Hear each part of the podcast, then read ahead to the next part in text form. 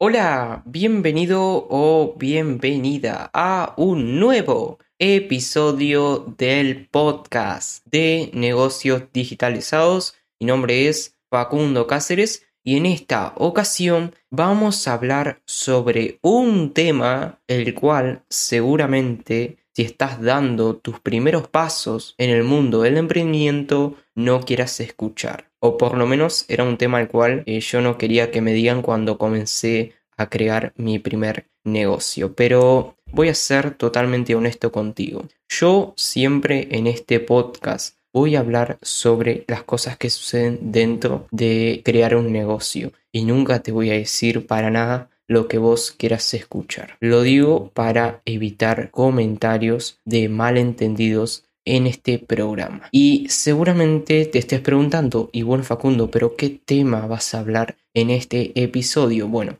voy a hablar sobre que hay que ser realista cuando uno está creando un negocio. ¿Y a qué me refiero con que hay que ser realista en el mundo de los negocios? Bueno, que cuando vayas a crear tu primer emprendimiento o incluso cuando vayas a crear tu segundo, tercer o varios negocios, tienes que ser muy pero que muy realista con los objetivos que te planteas y siempre verlos desde un punto de vista maduro. Porque vamos a ser sinceros, los emprendedores en la gran mayoría de ocasiones solemos ser personas muy soñadoras, nos creamos castillos en el aire y decimos de que vamos a gobernar el mundo o mejor dicho de que vamos a crear un gran negocio que va a revolucionar la industria en la cual nos encontramos. Sí, suena muy bonito, ¿no? Pero lo que sucede es que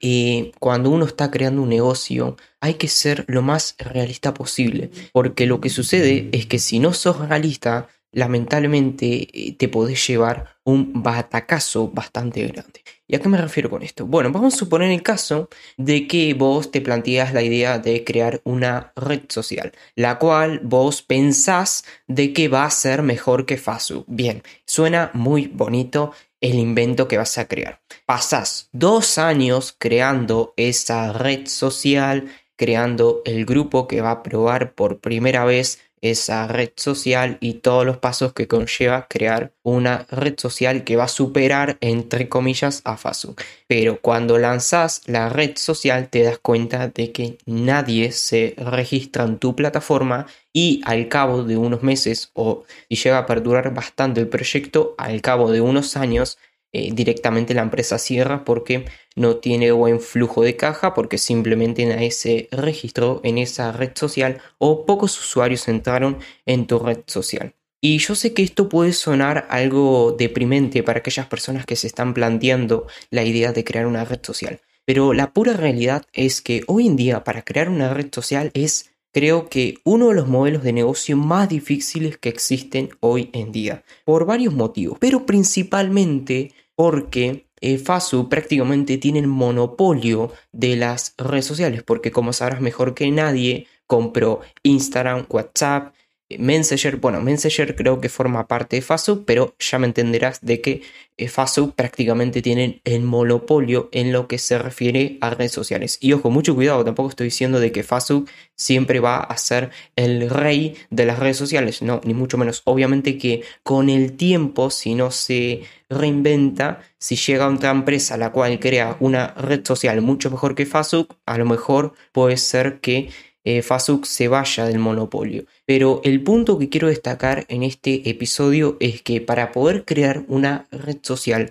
es muy complicado, porque una de las barreras de entrada que tiene las redes sociales es las economías de red, que si no sabes lo que es una economía de red, te lo voy a explicar en pocas palabras. La economía de red funciona de la siguiente forma, que cuanto más usuarios o personas entren en una plataforma, más valiosa va a ser esa plataforma. Y esto sucede en las redes sociales, porque si no hay ninguna persona que, no esté en esa red social, prácticamente no va a cumplir la funcionalidad de la red social, porque las redes sociales están para comunicarnos entre nosotros. Entonces, el punto que quiero destacar, y para no alargarme tanto en este episodio, es que hoy en día es muy complicado montar una red social, porque a pesar de que tu red social, por ejemplo, sea mucho mejor que Facebook, Instagram o TikTok, a eh, las personas les va a costar mucho irse de Facebook, de Instagram a tu red social porque en Facebook y en Instagram están todos prácticamente. Y esto sucede también en los marketplaces, como por ejemplo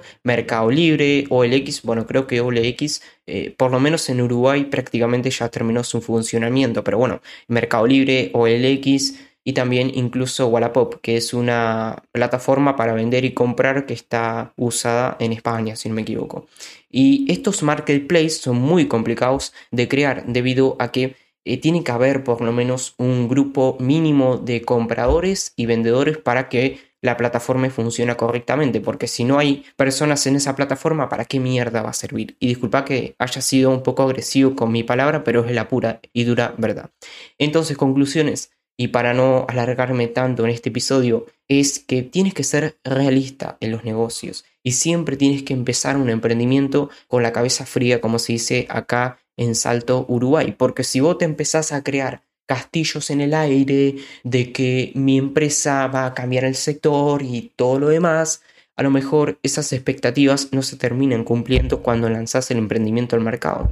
Y esto lamentablemente puede ser un poco jodido para vos. Y no porque lo diga yo, sino que hay un libro muy interesante, el cual se llama Con todo su destino, en el cual Tony Robbins, que es autor de este libro, comenta en uno de los capítulos de que él un día lo que hizo fue ver un eclipse solar y decían de que las personas se agruparon en un lugar a ver ese eclipse y muchos estaban diciendo de que el eclipse iba a ser de tal forma, iba a aparecer por tantos minutos, etc. Y lo que estaban haciendo las personas antes de que sucediera esa circunstancia era crear mucha expectativa.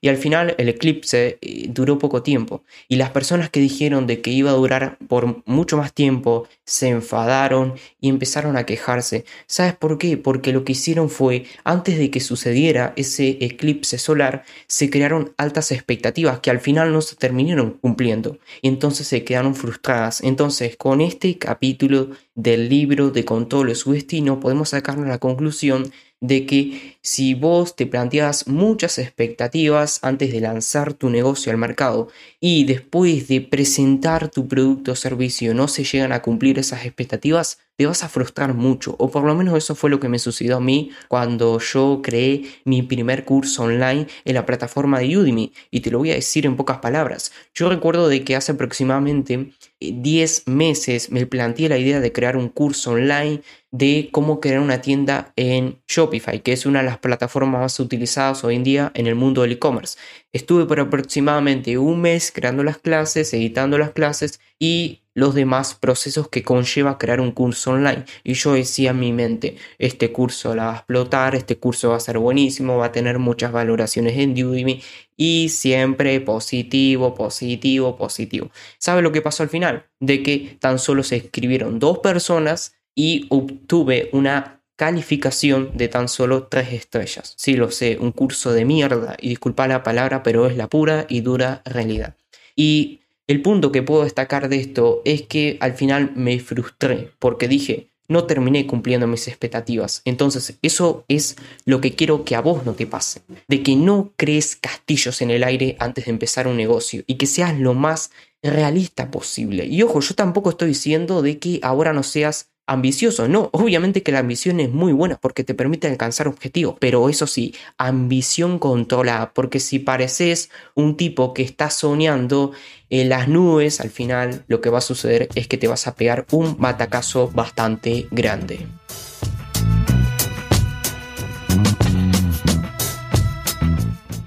Y pues nada, espero que este episodio te haya sido de ayuda o te haya gustado. Si fue así, te agradecería un montón si compartes este episodio en tus redes sociales o se lo recomiendas a un conocido. Y de paso te suscribes al podcast para recibir notificaciones de los próximos episodios que voy a estar grabando. Muchas gracias por haberme acompañado en esta ocasión. Te mando un saludo y nos vemos en los próximos episodios. Adiós.